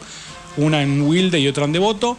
Y este año nos presentamos en la Feria del Libro, en lo que fue la, la celebración por el 50 aniversario de la nueva trova cubana. Ah, qué bueno. Ah, y tenemos algo también para, para, para compartir con ustedes que nos van a, a- a amenizar seguramente. Paula Sema ha llegado, así que la saludamos y le preguntamos también. tardes. ¿Cómo estás? Bienvenida. Bien, muy bien, muchas Muy gracias. dificultoso llegar a- hasta la zona. El centro está complicado con este fin de semana largo, pero, Ajá. pero bien, bien, llegamos muy bien. ¿Cuál es la música que Canto Sincero mm, más este, tiene en, como esencia? Y nosotros eh, nos centramos mucho en la trova cubana, somos todos muy, digamos, fanáticos. Sí. Eh, bueno, así que estamos ha- hacemos repertorio de algunos representantes de este movimiento, eh, como Silvio Rodríguez, Frank Delgado. Tratamos también eh, a través de nuestros conciertos de dar a conocer eh, músicos de este movimiento que no son tan, tan populares como sí puede ser Silvio Rodríguez. Eh, entonces también como que nos gusta eso, eh, tomar canciones que a nosotros nos movilizan, que nos emocionan, de estos artistas no tan conocidos y, y poder compartirlos y darlos a conocer y, y llegar, digamos, con, con estas canciones y estas versiones que también nos gusta hacer, como eh, de no hacer las canciones tal cual son, sino, digamos, que Reversionarlas. reversionarlas y habitarlas de alguna forma, que también es lo- en parte lo que nos, lo que nos transmite Paula en su, en su taller, ¿no? Esto de, de transformar las canciones a, a partir de que, de que pasan por nosotros, ¿no? Y poder comunicarlas de otra forma. Y bueno, y dar a conocer eh, estos músicos maravillosos. También canciones de nuestros propios artistas, ¿no? También, eh, digamos, hay hacemos temas de Jorge van der Molle, Ujú. eh, de La trova Sí. rosarina. O- o la otra trova. rosarina, tal cual, sí. Claro. somos- Eh, no, ambos movimientos, ¿no? Son expresiones artísticas muy profundas, culturales muy profundas, pero además ambas simbolizan también cierto compromiso político, social, más o menos no, sin lugar a dudas, pero quiero decir, este, es por otra de las cosas que uno, que uno se refiere en ellas muchas veces. Hay una intención en esta reformulación y esto, ustedes sienten que además de, recuperar la música, como decías vos, Paula, es recuperar también un sentido, un modelo de cómo construir musicalmente, digo, porque son expresiones, la Rosalina por ahí muy vinculada a lo autogestivo, a lo local, a lo regional, digamos, bueno, ni que hablar de la, de la, de la trova cubana y su vínculo con la revolución. Sí, sí, sí, yo creo que tiene que ver un poco con eso. Eh, Paula, sobre todo Paula Ferré, a través de su movimiento, ¿no? Este de Mujer Trova y de su casa museo de la Trova, busca, ¿no? Esta movilización también en nosotros, este, esta militancia de alguna forma, de, de otra forma de, de- de llevar la música, ¿no? Y de, de comunicar la música.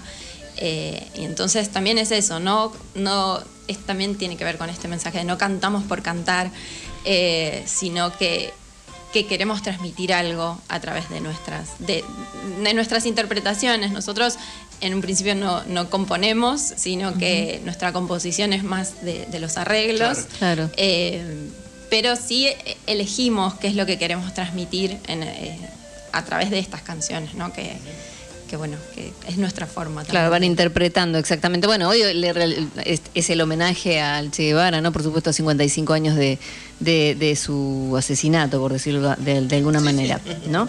Eh, vamos a, a ir y venir en un momento nada más, ¿sí?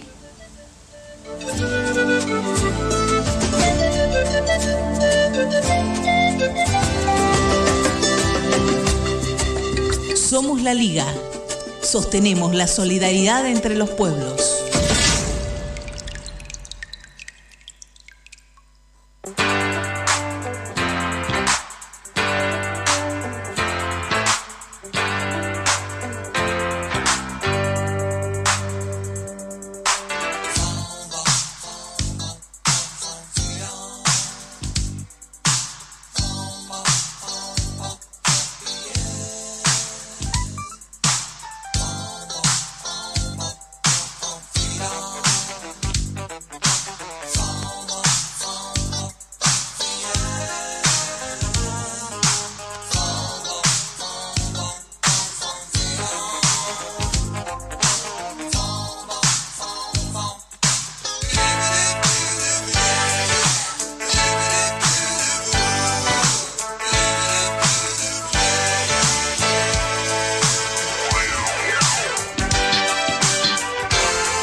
Bueno, y como decíamos, ¿no? Este homenaje al Che, les leo una partecita de una, de una nota publicada de Juventud Rebelde por Nelson García Santos, recordando precisamente este 8 de octubre, pero de 1967. Sin rendirse después de una heroica resistencia, herido e inutilizada su arma, pudo ser capturado y después fue vilmente asesinado. Cuando su mísero y cobarde matador tembló al ver aquella imagen de dignidad y decoro, el Che le enfatizó, apunte bien, va a matar a un hombre. en ocasión de la llegada de sus restos, el 17 de octubre de 1997, al complejo escultórico que lleva su nombre en Santa Clara, que Fidel, con emocionadas palabras, vaticinó lo que iba a venir. Dijo en ese momento, veo al Che como un gigante moral que crece cada día, cuya imagen, cuya fuerza, cuya influencia se han multiplicado por toda la tierra. ¿Cómo podría caber bajo una lápida? ¿Cómo podría caber en esta plaza? ¿Cómo podría caber únicamente en nuestra querida pero pequeña isla? Solo en el mundo con el cual soñó, para el cual vivió y por el cual luchó, hay espacio suficiente para él. Esto lo decía Fidel. Es parte de la nota de Nelson García Santos en eh, la nota de Juventud Rebelde. Juventud Digital, juventudrebelde.q, si quieren buscar, linkear esta, esta nota completa. Estamos entonces con Canto Sincero por aquí, que ya se han acomodado. Los vamos a pasar la pista como para que ellos canten aquí en Aligar mi amor.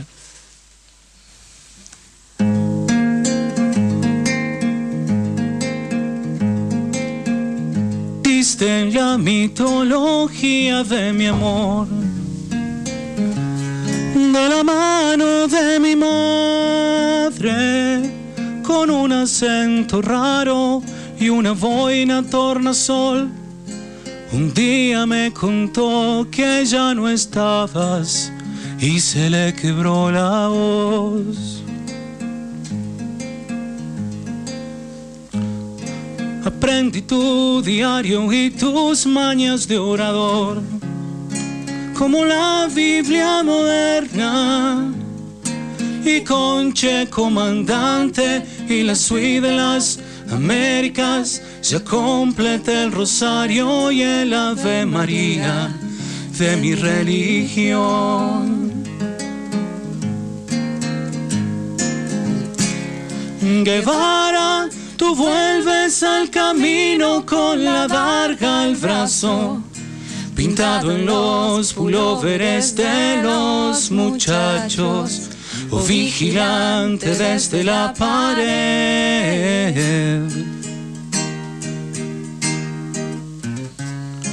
Por eso te llevo en mi cartera como un buen resguardo o como la casera estampita de un santo para que me proteja y me jale las orejas si algún día malo me olvido del Che.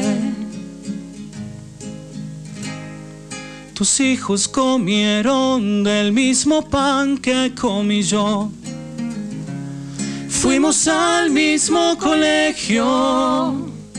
Viviste con el pueblo en su misma condición. Por eso estás al lado de Camilo y a la izquierda de Chango.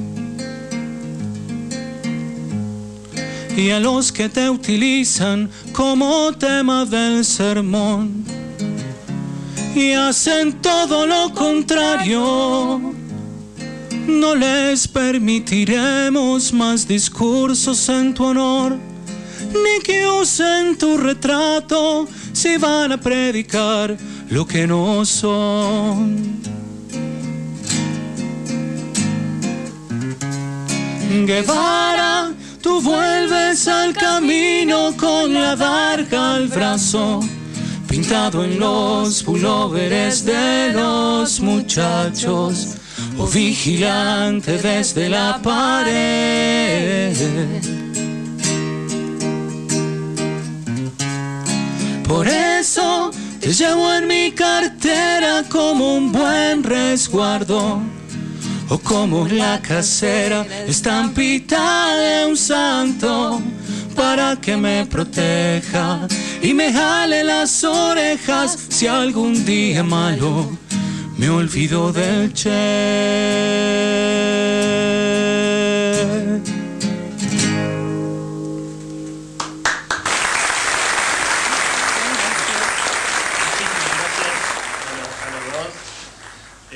Realmente emocionante, emocionante momento que no habíamos vivido así tan tan cercano en el, en el estudio, Marian. La verdad que muchas gracias, No, Santiago. la verdad que no. y Eh, Paula. bueno, esto quedará para la posteridad, esperemos si esto Esperemos, funciona. sí, sí. La grabación técnica. La verdad, lindísimo. Lindísimas, muy, muy lindas voces también, eh, la, de los, la de los chicos. Está haciendo muy buen trabajo Pablo Ferré, ¿sí? Así que bueno, vamos a después a pasar el dato de Paula, donde da sus clases, este, para que todos podamos ser como los chicos. ¿eh? Yo- Así como seremos como el Che decimos, también seremos como los chicos, los que saben cantar. No es mi caso, me gusta mucho la música, pero no sé cantar. Bueno, eh, aprovechamos entonces para que nos digan de nuevo las próximas presentaciones y bueno, agradecerles infinitamente su participación en el programa. Bueno, muchísimas gracias. Antes que nada, eh, indicarle a la, a la audiencia que la canción se llama Con la larga del brazo, que es de Fran Delgado. Y nosotros nos vamos a presentar el próximo sábado 15 a las 20.30 en la Casa Museo de la Trova Argentina. ¿La dirección te acordás o yo los pongo en aprietos si les digo la... Mm, me parece que nos pones en aprietos. Bueno. Sí, está bien. bueno, entonces vamos a, a decirles eh, en, en- cualquier momento cuál es la dirección exactamente de la, de la Casa Museo, ¿sí? De la Trova. Es... eh, Ah, bien, sí, sí, sí, sí, sí, está bien. Sí, sí, te lo vamos a, a- a pasar en un momento entonces. Ni bien terminamos con esto. Perfecto. Gracias chicos entonces por venirse hasta acá, por cantar con nosotros, por acompañarnos en esta, en esta tarde en la que evocamos también a, al Che, ¿no? A 55 años de- de- del crimen. eh, bueno, perpetrado allá por 1967. Muchísimas gracias. Muchas gracias. Seguimos. A mi amor, con dignidad rebelde por un mundo mejor.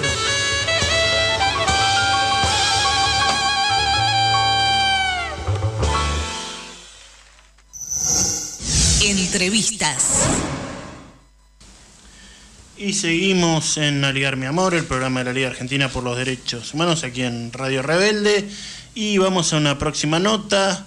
Este año, en junio, se cumplieron 10 años de la llamada masacre de Curuguatí. Este, el asesinato vil de varias personas, de más de 10 personas, por parte de las fuerzas represivas paraguayas ante una toma y se ha escrito un libro sobre el tema cuyo autor es el periodista y escritor paraguayo Julio Venegas Vidallet, que intenta poner luz y contar sobre este hecho que increíblemente, si uno lo busca en, en internet, en Wikipedia, dice enfrentamiento entre policía y, y- Qué raro. y campesinos, ¿no? Lo que es realmente siniestro como, como título. Para tener realmente una información que nos dé la verdad de, de esta masacre de luchadores campesinos populares en el Paraguay, es que estamos comunicados con Julio Venegas Vidallet, autor del libro La masacre de Curuguatí, a quien le agradecemos mucho su participación en el programa. Julio, muy buenos días. Mi nombre es Olivier Roursen y junto a Marian Monzón estamos en Aligar Mi Amor, el programa de la Liga Argentina por los Derechos Humanos. Maravilloso placer, compañeros, compañeras, compartir con ustedes este encuentro. Ya he llegado a Capital, donde el 11, el martes, tendré una, compartiré una presentación, en la- un conversatorio sobre la lucha por la tierra en Paraguay y en la región, eh, en Casa Grande. Y bueno, maravilloso poder compartir esta gira. Vengo de una gira que me llevó por Posadas, Rosario, Bermúdez, eh, Tigre, La Plata, Luján. Ayer estuve en Luján, muy cerca de la Basílica y, eh, y bueno, estoy un poco extenuado, pero maravillosamente conf- eh, confortado por los encuentros y, y bueno, sentir que acá y en Paraguay eh, el territorio está en disputa. Así Pero es, así es. Julio, bueno, nos interesaba eh, conversar contigo también, primero para, para difundir ¿no? estos hechos represivos brutales del poder, del poder económico eh, en, en Paraguay, de un Estado que siempre ha negado derechos a los campesinos, pero además también pensar por qué la importancia de escribir y de recuperar estos hechos que las historias oficiales muchas veces niegan, ¿no? Este, entonces, digamos, ¿por qué escribir sobre la masacre de Curuguatí hoy y por qué presentarlo aquí en la Argentina en estos días el libro? Bueno, eh, aquella masacre fue presentada por el poder económico, político y mediático, así, así de cerrado el tema, como unos indefensos policías que habían sido emboscados por unos malvados campesinos. eh, con, esa, con ese terrorismo mediático, ya habiendo construido la criminalización de las luchas sociales, hartos años de, la lucha por la tierra, con ese cerco mediático, con ese electroshock eh, que ocurrió el 15 de junio del 2012, pues apuran en una semana, echan a un gobierno, al primer gobierno que venía a generar una especie de alternancia en el país, a cortar brevemente un periodo más de 60 años de gobierno del Partido Colorado, el partido aquel que salió triunfante de la Guerra Civil del 47 y que sostuvo la dictadura más larga de América Latina, la dictadura de Alfredo Perón. Eh, bueno, en realidad cometen un golpe de Estado eh, en el tema más contundente del país. Nosotros somos campesinos, somos una sociedad campesina, eh, una sociedad campesina que se, se construyó con la tierra pública durante el gobierno de Rodríguez de Francia en 1811, lo que llaman el periodo independiente, eh, con las tierras públicas, con la ocupación libre campesina. eh, así se construye el campesinado en Paraguay después de la colonia y que es, digamos, lo que es eh, también eh, la base social más importante para el primer proyecto industrial en América Latina, que es el que se desarrolla con los gobiernos de Carlos Antonio López y Francisco, Solano Sí, López. Francisco Solano. Eh, entonces, a partir de la Guerra Grande, se vendieron en el país a empresas extranjeras afincadas en Brasil y Río de Janeiro unas 11 millones de hectáreas de, de una, entre ellas a Carlos Casado, la gente de acá recordará a Carlos Casado. Se le vendieron 5 millones 500 mil hectáreas a la industrial paraguaya, que de Paraguay ya no tenía nada, unas 2 millones 400 mil hectáreas, a Mate Laranjeira, unas 1.700.000 hectáreas, a un Barte eh, en el sur, un millón de hectáreas. Y a partir de ahí inicia el, gran calvario del campesinado paraguayo en búsqueda de la tierra y de la construcción, reconstrucción de la sociedad que le había dado tierra, le había dado agua, le había dado alimentos, le había dado animales. Y en ese largo trayecto en el que han padecido muchísimo nuestros compatriotas, éxodos permanentes, éxodo a la Argentina, a Formosa, a, al Chaco, a Misiones, y bueno, a partir de los 70, eh, más hacia Buenos Aires. Entonces, eh, y en este tiempo, luego de la dictadura de Alfredo Stroessner, inicia también una relatifundización del país y es esta dictadura de Stroessner la que amplía el proceso latifundista, regalando tierra a los coroneles, a los generales de la dictadura militar, a los comisarios, a los amigos empresarios, instalando de a poco el modelo agroexportador que hoy es, ha crecido muchísimo, ¿verdad? Con la ganadería extensiva y la soja. Al principio la soja pues podía convivir algunas familias campesinas con la soja porque no era transgénica, era eh, orgánica al principio, en los 70. Pero a partir de los 90 empieza, digamos, una oleada de tra- eh, transgenización de la agricultura empresarial y un éxodo masivo de vastos territorios de Alto Paraná, de Canindeyú, de Itapúa, de Caguazú, de Cazapá. Entonces hoy tenemos una población muy hacinada a las ciudades, sin posibilidades de inserción De laboral en el campo, estable. claro. Eh, ¿Me escuchan? Sí, sí, sí, sí, no, no, t- solo estaba complementando lo tuyo, pero sí se escucha perfectamente. Julio, este es muy impresionante lo que estás contando, que es la, historia del Paraguay es una historia que nos duele a quienes tratamos de estudiar la historia de América Latina, por esto, ¿no? Por ese desarrollo industrial, autónomo, este primigenio que tuvo, como decías, de parte del doctor Francia, de, de Carlos Antonio López y, y su hijo Francisco Solano pero este lo que fue la, la guerra de la triple infamia, la guerra grande, como bien decías vos, la guerra de Guazú, este, pero que además la lucha campesina ha sido una constante y eh, la represión a los campesinos ha sido un- una cuestión constante. Yo recuerdo la liga tuvo mucha importancia en la lucha por los seis dirigentes campesinos que se habían escapado a principios de, la década del 2000, digamos, de- del Paraguay, que vinieron aquí, aquí fueron injustamente encarcelados y, este, y luego extraditados a, la- a, la cárcel, a las violentas cárceles de- del Paraguay. El caso de la masacre de Curubatí, como vos decías, y, este, y hoy uno tiene que pensar en Carmen Villalba y en, en el caso de Lichita. Claro, eh, es básico que todo el conflicto de la lucha se da en este marco de extensión depredatoria del agronegocio. Y, bueno, y el golpe se dio básicamente para una reacumulación en esos sectores. Las consecuencias más inmediatas del golpe están a la vista, que después del golpe los gobiernos sucesivos golpistas pues habilitaron en total 20 semillas de variedades transgénicas, eh, endeudaron al país con los bancos de Nueva York, hoy ha triplicado la deuda externa, eh, y un tercer elemento que, bueno, que todos los elementos son regionales, son de gran impacto regional, pero un tercer elemento que tiene un cariz que muy pocas veces se discute como problema regional, es que han liberado el país, los puertos del país y el tráfico aéreo para el tráfico internacional, al punto de que hoy Paraguay aparece como el mayor exportador de cocaína a Europa.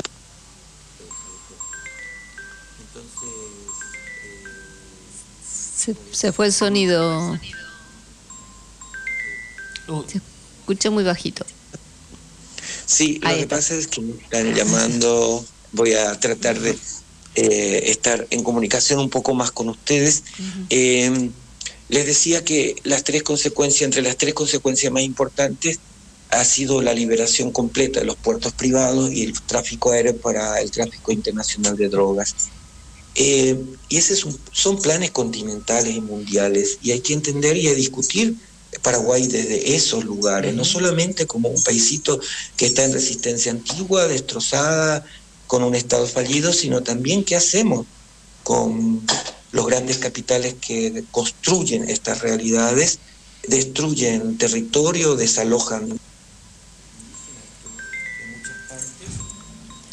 y, y bueno, eh, eso.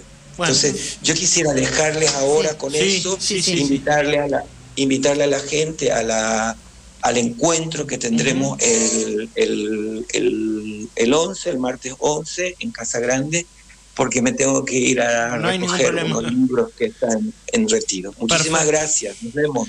Nos vemos entonces en la presentación y éxito con ello y bueno, seguiremos tratando de, de- de charlar contigo. Un abrazo. Julio Venegas Vidallé, periodista, escritor, autor de La masacre de Curuguaití, esta mm, historia, ¿no? este libro que tuvo cuatro reediciones, la última fue en 2019, donde incorporó una revisión general y todo el proceso judicial que condenó a varios de los campesinos y campesinas que participaron de este, de este suceso. Y bueno, es autor de distintos, eh, de otros eh, libros también, ¿eh? tiene Vuela Soledad, Semblanza de un Militante, La cuarentena de Nyansaindí y Relato Urgente, entre otros. Una- un lujo que nos dimos aquí también en Aligar mi amor. Entrevistas.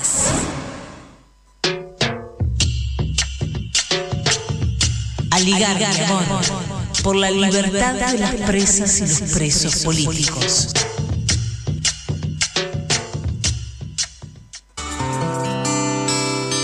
Este año, formate en responsabilidad social. Hoy, el conocimiento solo no alcanza. En EduForce te ayudamos a comprender la realidad y te damos las herramientas para llevar la responsabilidad social al interior de tu organización. Desde un proyecto hasta una estrategia integral, te enseñamos a diseñarlos, ejecutarlos y a medir y comunicar los resultados. En nuestra plataforma digital podés encontrar textos, videos y participar de clases en tiempo real con el profesor y otros alumnos. Lo haces a tu ritmo y desde la comodidad de tu casa. Llevamos más de 10 años formando las nuevas generaciones de líderes comprometidos con el desarrollo sostenible y ahora también en perspectiva de género. Ingresa en eduforce.com e inscribite. En Acercándonos Ediciones, producimos y distribuimos materiales culturales promoviendo la pluralidad cultural, el pensamiento crítico y la interacción como herramientas para construir un mundo mejor y más justo. Te invitamos a recorrer nuestros espacios en las redes y así conocernos un poco más. Súmate y participa en las actividades. Búscanos en redes sociales como Acercándonos Cultura y en nuestra página de internet www.acercándonoscultura.com.ar. Te esperamos. Aligar mi amor, el programa de la Liga Argentina por los Derechos Humanos, no solo se emite los sábados a las 12 por AM740 Radio Rebelde. Podés escucharlo también por YouTube y Spotify y seguirnos en Facebook y Twitter cuando quieras. Seguinos en las redes como Aligar mi amor para comentar y compartir los informes y las notas. Acordate, Aligar mi amor.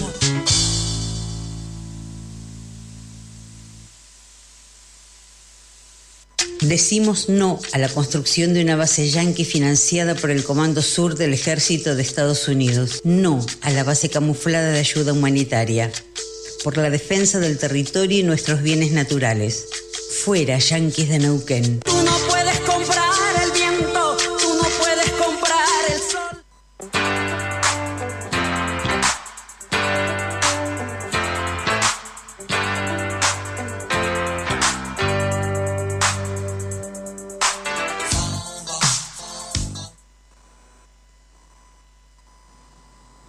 Buenos mediodías, compañeros. Es la primera vez que los escucho y la verdad que es un programa excelente el de hoy, con toda la temática de lo que está sucediendo con las, la Unión Mapuches en el sur y acá en Buenos Aires. Excelente el programa, excelente lo de Esteche, la verdad que me voy a quedar prendida los sábados a las 12 escuchándolos porque me pareció un programa buenísimo. Bueno, todos mis saludos. Mónica de Florida Oeste. Bien, gracias Mónica de Florida. Yo lindo creo que es el... una, oyente nueva. Sí, aparte es lindo escuchar alguna vez un oyente al aire, ¿no? Eh, hacía rato que no, que no lo teníamos eso. Eh, 11 26 90 84 96 es el número al cual se comunican los oyentes hasta las 14, momento en que realizaremos los- el sorteo de las dos entradas para ir al teatro eh, de Horacio o la inmovilidad, esta puesta en escena de la viviente dirigido por Maya Postolsky, los domingos 20 y 30 en No Avestruz, Humboldt 1857, allí en Palermo. Dos entradas ¿eh? tenemos para, para sortear entre nuestros oyentes, exactamente. Y mm, saludamos recién a los chicos. La verdad que canto sincero. Muy, muy bueno. Muy lindo. Eh, reitero quienes, eh, quienes integran ese trío. Mariano Mazota, eh, Paula Sema, quien nos estuvo visitando junto a Santiago Benedetti.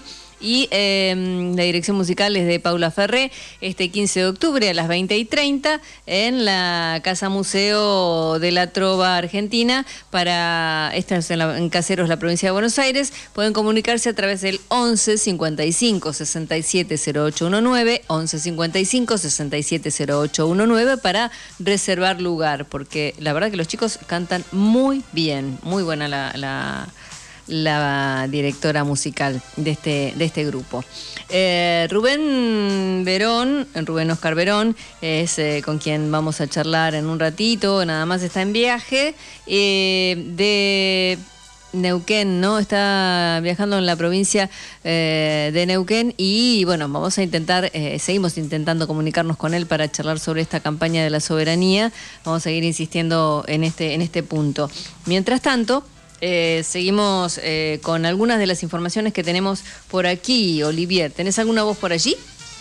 Estamos, eh, a ver, yo les voy diciendo entonces, eh, respecto de, de lo que venimos charlando en el día de hoy. Bueno, yo quería saludar primero, lo primero, lo primero, el saludo a las radios, que siempre digo, sí, después sigo, después las saludo, las voy a saludar a todas las que tengo por acá, no digan nada, no le digan a, a- la coordinadora.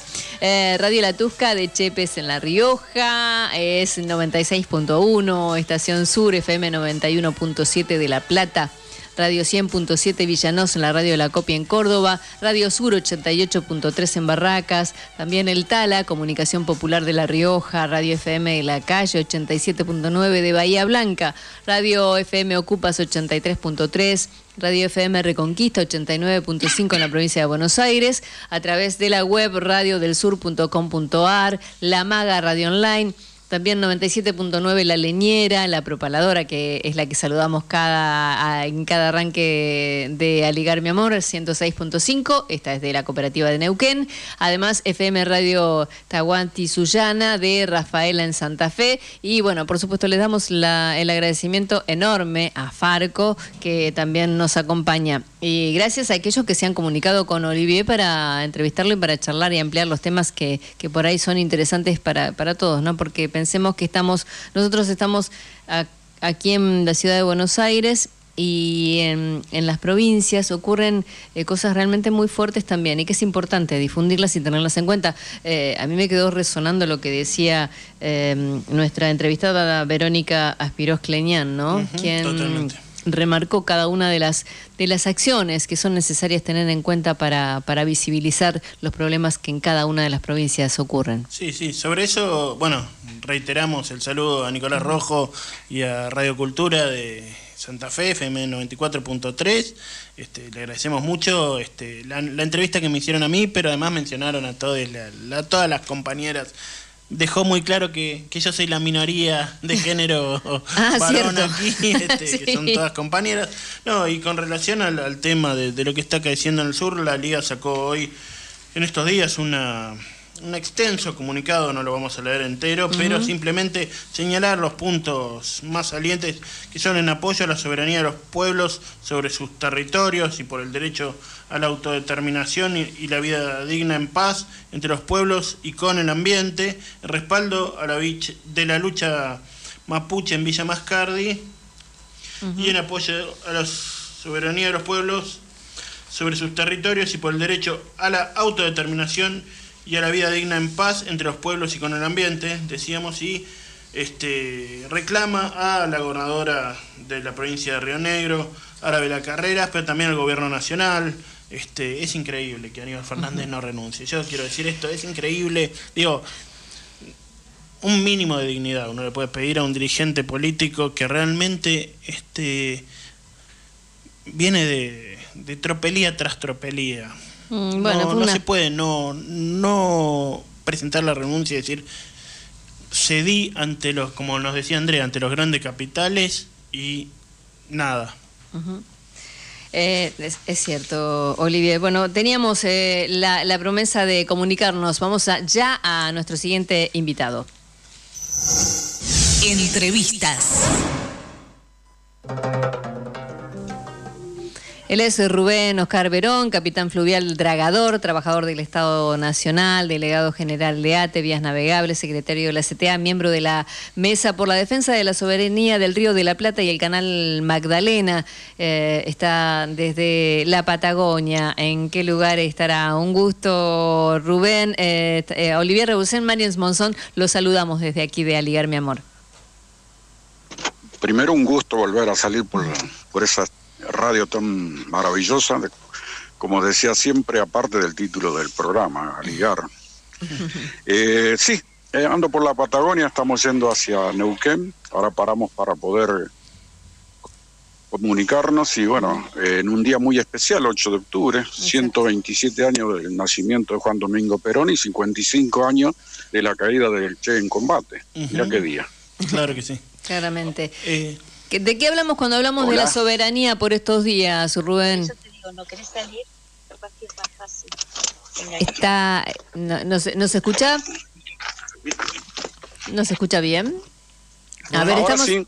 Ah, perfecto. No, pregun- le preguntaba que de qué hablamos cuando hablamos de soberanía hoy, 2022, 8 de octubre, porque las cosas me parece que no son lo mismo eh, eh, en este en este tiempo que antes.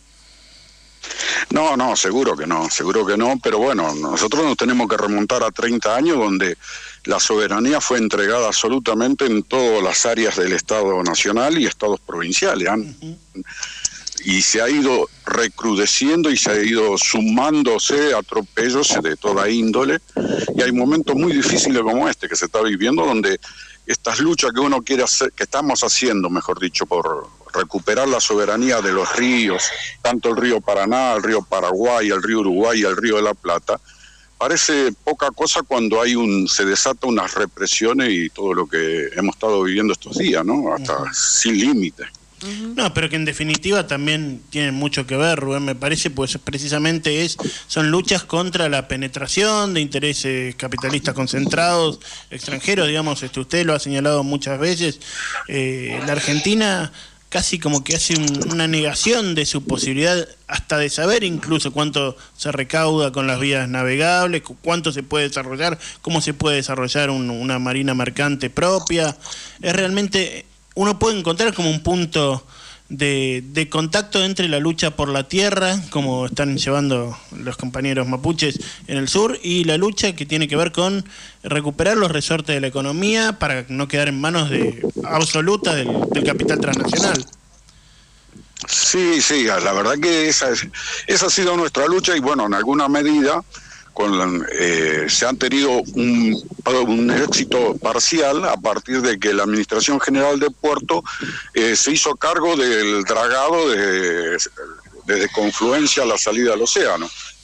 El dragado y la señalización demostró que con la mitad del dinero que se recauda con el peaje se puede hacer tranquilamente todas las tareas que, in- que implican tener una navegación segura para los buques, eh, de- digamos, tipo Panamax, de buques de, eh, de transporte granelero. Así que eh, eso está claro, el Estado puede gestionar, el Estado puede realizar esos trabajos. Yo pertenezco a una repartición que muy po- dentro de muy poco, 26 de octubre, cumplimos 124 años. Así que, que no que nos van a hablar de amor esto.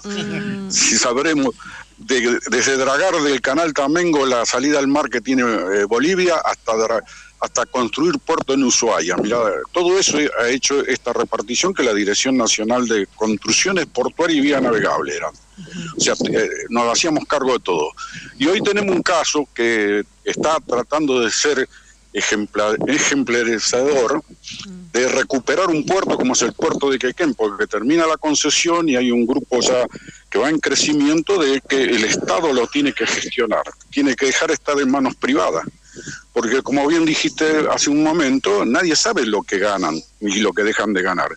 Y en este momento que se nos manejan a través del dólar inflado, el, el dólar soja, el dólar, qué sé yo, hasta ahora querían sacar el dólar para ir a ver el, mundial. Entonces, a Qatar, ¿viste? Uno se siente, digamos, con una bronca interior de, de- de esa entrega tan absoluta que ha hecho, este, que nosotros lo denominamos a, a Massa como un- un- una extensión de esos tentáculos que tienen las agroexportadoras, las las a- megamineras, todo, el manejo absoluto que le han dado y realmente eh, cada vez eh, tienen mayores ganancias, nos saquean más nuestros bienes comunes y el- la pobreza se sigue adueñando de, nuestra, de nuestro país.